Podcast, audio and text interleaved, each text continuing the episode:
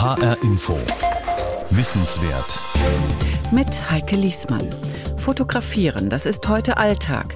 Seit das Handy die Vervielfältigung von Fotos potenziert hat, sind wir geradezu von Bilderfluten umgeben. Die Spannbreite reicht von der schnellen Aufnahme, um etwas zu dokumentieren, über den Einsatz in der Medizin oder Astronomie bis hin zur künstlerischen Fotografie. Seit knapp 200 Jahren hat sich die Fotografie immer weiterentwickelt.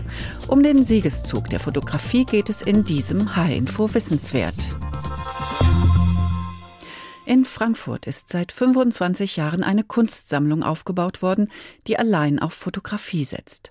Unter der Kuratorin Christina Leber ist sie in den letzten Jahren nicht nur zur größten Deutschen ihrer Art, sondern auch zu einer der bedeutendsten Fotografiesammlungen Europas geworden.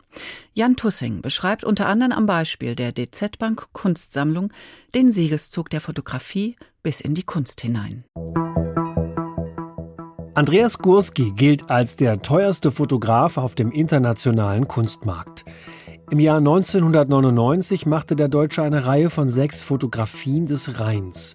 Die größte davon war der Rhein II, ein großformatiger, eher nüchterner, horizontaler Ausschnitt des deutschen Flusses vor grünem Ufer und grau bewölktem Himmel. Das Bild wurde für 4,3 Millionen Dollar versteigert. Andreas Gurski ist damit kommerziell gesehen der erfolgreichste Fotograf der Welt.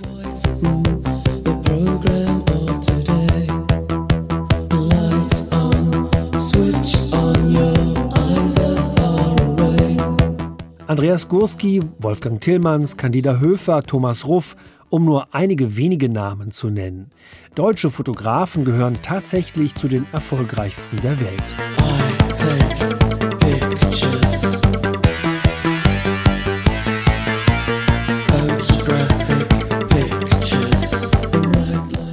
Die Fotografie hat eine lange Tradition, vor allem auch in Deutschland. Das Künstlerische daran wurde lange nicht gesehen, wenn überhaupt, wurde Fotografie als niedere Kunstgattung begriffen. Denn wie kann etwas Kunst sein, das beliebig oft reproduzierbar ist? Für die Kunsthistorikerin Christina Leber war Fotografie noch nie eine einfache Abbildung der Realität. Es ist auf gar keinen Fall die Abbildung der Realität, weil wir ja immer nur ein zweidimensionales Etwas vor uns haben, wenn wir von einem Foto sprechen. Dann haben wir ein zweidimensionales Bild an der Wand oder auf dem Handy oder auf dem Bildschirm. Da geht die dritte Dimension und die Zeit verloren, also hat es da schon mal gar nichts mit der Realität zu tun und es ist immer ein Ausschnitt. Bei jeder Aufnahme bestimmt die Fotografin, der Fotograf den Ausschnitt und das Motiv und interpretiert damit schon seine oder ihre Sicht auf die Welt. Eine Sicht von vielen möglichen.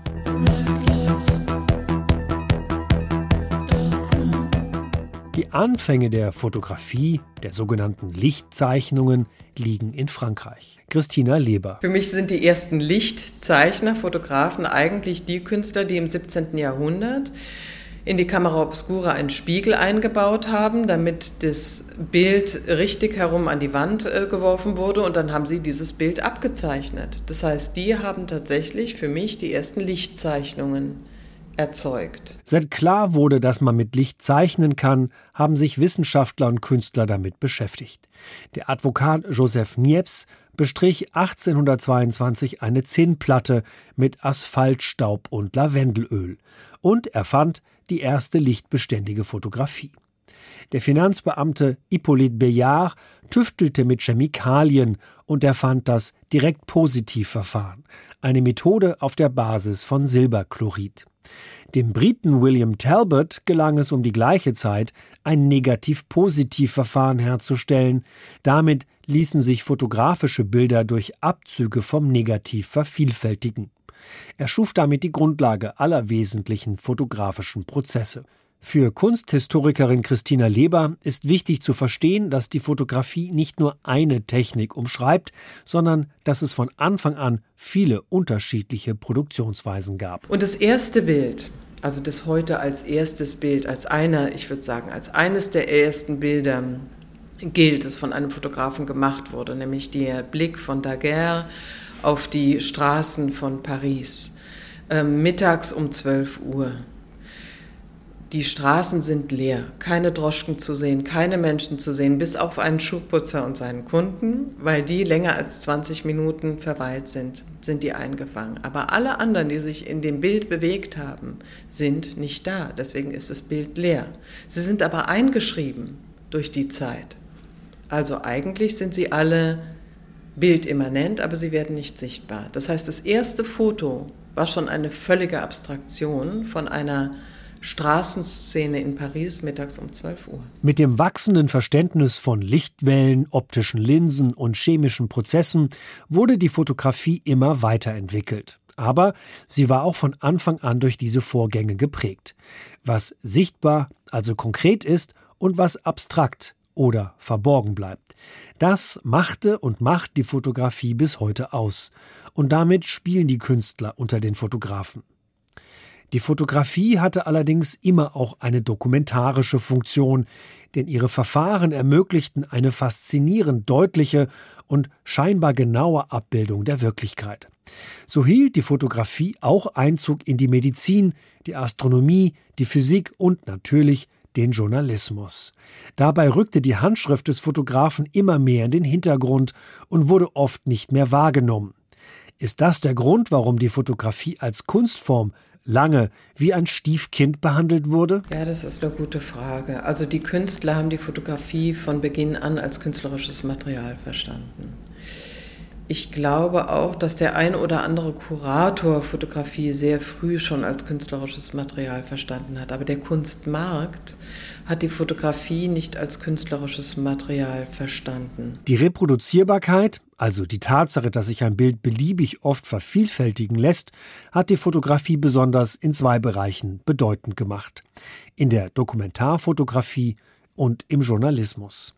Aber auch hier gibt Christina Leber den Betrachtern zu bedenken, eine Fotografie ist nie nur eine Abbildung der Realität. Ich habe immer gerne das Beispiel, wenn man ein, ein Foto einer Blume in einem Krisengebiet fotografiert, sieht man nichts von dem Krisengebiet.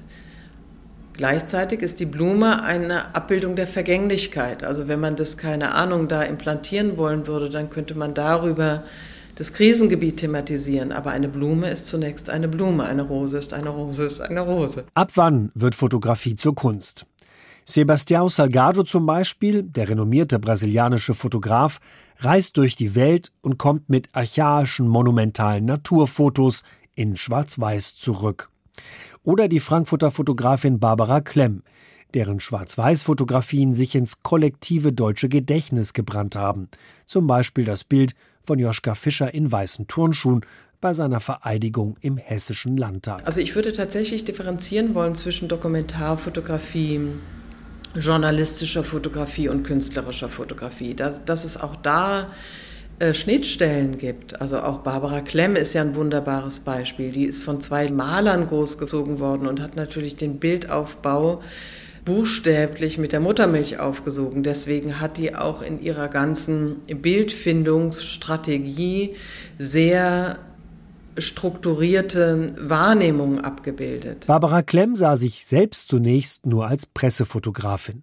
34 Jahre arbeitete sie als feste Redaktionsfotografin für die FAZ und ihr gelang, ganz ohne Worte, historische Zusammenhänge zu erzählen. Ihre Bilder wurden dafür in vielen Ausstellungen gewürdigt. Ich habe immer mich als eine Pressefotografin gesehen, als eine journalistische Fotografin, versucht da optimal meine Arbeit zu machen. Und wenn die wirklich optimal wird, also wenn man Glück hat und wenn man es geschafft hat, eine Fotografie zu gestalten, in dem eine Komposition enthalten ist, kann man vielleicht von Kunst reden. Zumindest haben das manche Museumsdirektoren getan und dann kann ich damit ganz gut leben. Barbara Klemm wählt den Ausschnitt im Moment des Abdrückens. Danach bearbeitet sie ihre Bilder nicht mehr. What you see is what you get. Es gibt ganz sicher keine Tricks. Das ist ein Training des Auges. Es ist ein Training, eine Schulung des Sehens. Das kann man wunderbar in den Museen tun. Die Maler waren natürlich unsere großen Vorbilder, sind die eigentlichen Künstler. Wir versuchen sozusagen zu kopieren, gut zu kopieren, mit auf einem schnellen Weg. Das einzig Künstlerische an unserer Arbeit ist der Blick und aus einer Bewegung heraus etwas zu gestalten. Für Christina Leber sind die Übergänge zur Kunst fließend. Die Kuratorin von der DZ Bank Kunstsammlung betreut eine der bedeutendsten Fotografiesammlungen Europas. Im Jahr 1993 gegründet, ist die Unternehmenssammlung der DZ Bank AG mit Sitz in Frankfurt am Main auch eine der größten ihrer Art. Ihr Schwerpunkt liegt auf zeitgenössischer Fotokunst und sie umfasst mehr als 7500 Kunstwerke von über 800 internationalen Künstlerinnen und Künstlern.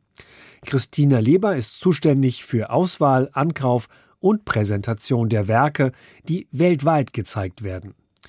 Dokumentarische und journalistische Positionen gehören für Christina Leber übrigens auch in die Sammlung der DZ Bank, aber nicht deshalb, weil sie der Wirklichkeitsabbildung verpflichtet waren, sondern weil sie mit Zitaten aus der bildenden Kunst hantierten. Im Klartext heißt das, Fotojournalisten machen Fotos, aber nicht unbedingt Kunst. Um die Jahrtausendwende kam es in der Fotografie zu einem Paradigmenwechsel. Nach dem digitalen Zeitalter oder mitten im digitalen Zeitalter, ich würde so weit gehen, zu behaupten, dass man heute kein Motiv mehr einfach abfotografieren und abziehen kann und es in künstlerische Kontexte stellen kann. Für mich ist die Ableitung der Fotografie die künstlerische Fotografie, also die Sichtweisen in Frage zu stellen, die Sehweisen, die Art und Weise, wie wir wahrnehmen und warum wir so wahrnehmen, wie wir wahrnehmen und ob nicht eigentlich unsere ganze soziale Erfahrung sich im Bild eben auch abbildet. Das heißt, wir haben einmal das Bild, das der Künstler hergestellt hat, dann haben wir die Selbstreflexion, dann haben wir die äh, Reflexion der Gesellschaft und so weiter und so fort. Mit der Digitalisierung hat sich noch einmal vieles verändert, nicht nur in der Fotokunst. Bilder, Motive sind im Internet in millionenfacher Variation zu finden. Die Lust, etwas abzubilden und sei es nur das Essen, das vor einem auf dem Tisch steht, hat eine ungeahnte Lawine an fotografierten, mitgeteilten, geteilten und ins Netz gestreuten Abbildungen ausgelöst. Für Künstler reicht es heute nicht mehr, einfach ein Bild mit der Kamera zu machen und es künstlerisch zu kontextualisieren, sagt Christina Lieber. Künstler setzen sich heute mit dem Bild als Material auseinander. Das ist für mich ein völlig anderer Vorgang. Die künstlerischen Fotografen haben erst in der Bearbeitung die Möglichkeit, ihre Handschrift hineinzulegen. Das ist heute meine Überzeugung. Der Künstler muss sich das Medium aneignen. Denn eine Fotokamera schafft ja erst einmal einen Abstand zum Objekt. Im künstlerischen Prozess muss der Künstler aber diese Distanz überwinden. So wie ein Maler seine Emotion in ein Bild legt, eine Bildhauerin ihre Intention in eine Skulptur einarbeitet, so muss der künstlerische Fotograf das Bild mit seiner eigenen Handschrift nachbearbeiten. Gerhard Richter ist ein ganz wunderbares Beispiel, um zu zeigen, wie die Fotografie in der Kunst ankam. Gerhard Richter hat genau das gemacht, was ich mir von den Künstlern wünsche. Er hat indem er die Fotografien abgemalt hat, hat er sie sich angeeignet und hat eine eigene Sprache für dasselbe Foto gefunden. Ähnlich wie Gerhard Richter arbeitet auch Annegret Soltau. In ihrem Atelier in Darmstadt zieht die Fotografin ein großformatiges Bild aus einem Planschrank. Es zeigt zwei nackte Frauen, nebeneinander stehend. Annegret Soltau und ihre Tochter. Das, was Sie jetzt hier sehen, das ist eine Probe für eine Performance. Da hatte ich mal eine Vernähungsperformance gemacht in Frankfurt in der Oper mit meiner Tochter. Annegret Soltau vernäht Fotos mit Nadel und Faden. Sie fotografiert Menschen nackt und reißt einzelne Körperpartien heraus, um sie an einem anderen Körper wieder anzunähen. Sie steht sich dabei meistens selbst Modell. Also ich bezeichne meine Technik wirklich als Fotovernähung. Vier Frauen stehen nebeneinander. Eine davon Annegret Soltau. Sie steht neben ihrer Mutter, ihrer Großmutter und ihrer Tochter. Vier Generationen. Brüste, Augen, Vagina hat die Künstlerin jeweils herausgerissen und an anderer Stelle bei den anderen Frauen eingenäht, mit dickem schwarzen Faden. Die Nähte klar sichtbar. Ja, natürlich hat diese Spur eine Bedeutung, also der Verletzung, die ich sichtbar machen möchte. Fotografien sind für Annegret Soltau die Grundlage ihrer Arbeit. Sie sind das Ausgangsmaterial. Das Foto allein interessiert die Künstlerin nicht. Erst in der physischen Auseinandersetzung mit Nadel und Faden entsteht ihre Kunst. Die Konzeptkunst bemächtigt sich der Fotografie. Konzeptkunst bedeutet, dass das Material, also die Fotografie, in den Hintergrund rückt. Ins Zentrum rückt dagegen die Sichtweise der Betrachter. Für Christina Leber hat die Konzeptkunst den Siegeszug der Fotografie als künstlerische Gattung entscheidend vorangetrieben. Auch der internationale Kunstmarkt sieht das so, denn inzwischen werden Konzeptkünstler in der Fotografie weltweit gesammelt. Angekauft von den größten Museen der Welt. Auch hier spielt die Digitalisierung eine entscheidende Rolle, denn seit der Jahrtausendwende hat die künstlerische Fotografie dank der digitalen Bildbearbeitung einen Quantensprung gemacht. Jeder Mensch wird durch Handy und Internet mit Fotos überflutet. Was wir sehen, bewusst und unbewusst, können wir nicht mehr alles verarbeiten. Das ist die Basis der Arbeit von Christiane Feser. Die Frankfurter Fotokünstlerin beschäftigt sich mit der Wahrnehmung des Betrachters. Seitdem wir diese Bilder sowieso Junkfood eigentlich rund um die Uhr konsumieren, vielleicht nur Sekundenbruchteile angucken, wenn wir den Instagram-Account durchswitchen oder so, passiert das die ganze Zeit, dass wir eigentlich nur einen Bruchteil von dem wahrnehmen, was da eigentlich wahrzunehmen wäre. Christiane Feser faltet, schneidet, klebt und fotografiert vor allem schwarz-weiße Flächen oder Formen. Diese werden ausgedruckt und in das Papier wieder eingebaut und dann erneut abfotografiert. Das Papier spielt die entscheidende Rolle. Fotografie war für mich immer ein papierbasiertes Medium, ja, weil ich natürlich vor der Digitalisierung der Fotografie groß geworden bin und für mich waren Fotos immer etwas, was man anfassen kann, was die Spuren der Zeit trägt, was Knicke bekommt. Und seit ungefähr zehn Jahren sind die Fotografien immer mehr in diesen digitalen Raum abgewandelt. Im digitalen Raum verlieren Bilder an Bedeutung. Ihre Masse führt zu einer Reizüberflutung. Christiane Fesers Arbeit ist ein Statement zur Bilderflut, mit der wir tagtäglich umgeben sind, sagt Virginia Hackert. Die Amerikanerin ist Kuratorin am renommierten Getty Museum in Los Angeles, das mit rund zwei Millionen Fotografien das größte und wichtigste Fotoarchiv der Welt besitzt.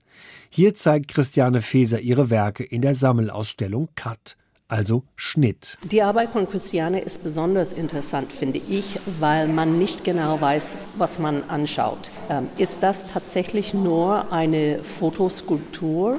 die gebastelt würde oder ist das eine Kombination von Skulptur und Illusion. Christiane Feser ist in den USA sehr erfolgreich.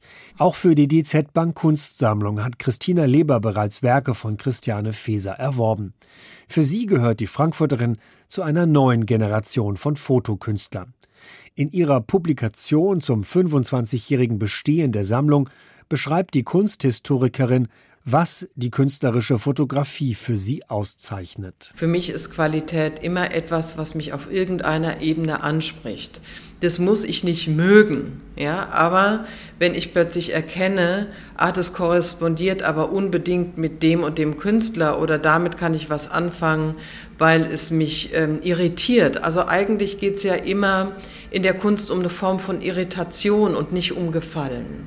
Also erst wenn ich denke, ups, was ist denn das? Das mag ich nicht, weil. Und wenn ich das dann in den Ausdruck bringe und mir vergegenwärtige, warum ich eine Abwehrreaktion habe oder warum ich ein Bild besonders mag, kann ich mir ja die Frage stellen, was hat es mit mir zu tun und was hat es mit meiner gesellschaftlichen Situation zu tun. Kunst muss irritieren. Kunst muss Fragen stellen. Und Kunst darf auch unbequem sein. Mit der Einführung der digitalen Fotografie hatten viele Kritiker um die Jahrtausendwende das Ende der analogen Fotokunst befürchtet, aber genau das Gegenteil ist eingetreten. Die Digitalisierung der Fotokunst hat der analogen Schwester nicht geschadet, sondern im Gegenteil hat sie in eine eigene Kunstform überführt. Durch die Kombination von analogen und digitalen Techniken und die Bezugnahme auf aktuelle Inhalte scheinen die Themen und Materialien unerschöpflich. Also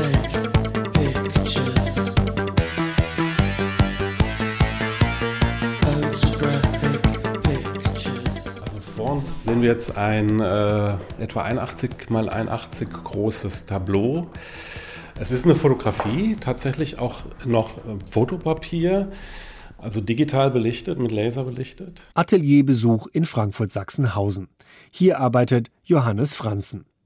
Der Städel-Absolvent arbeitet mit dem Computer, um seine Bilder zu erstellen. Genauer, er entwickelt Algorithmen, die die Anordnung der Farben bestimmen. Was man vor sich hat, sind die Grundbedingungen der digitalen Fotografie.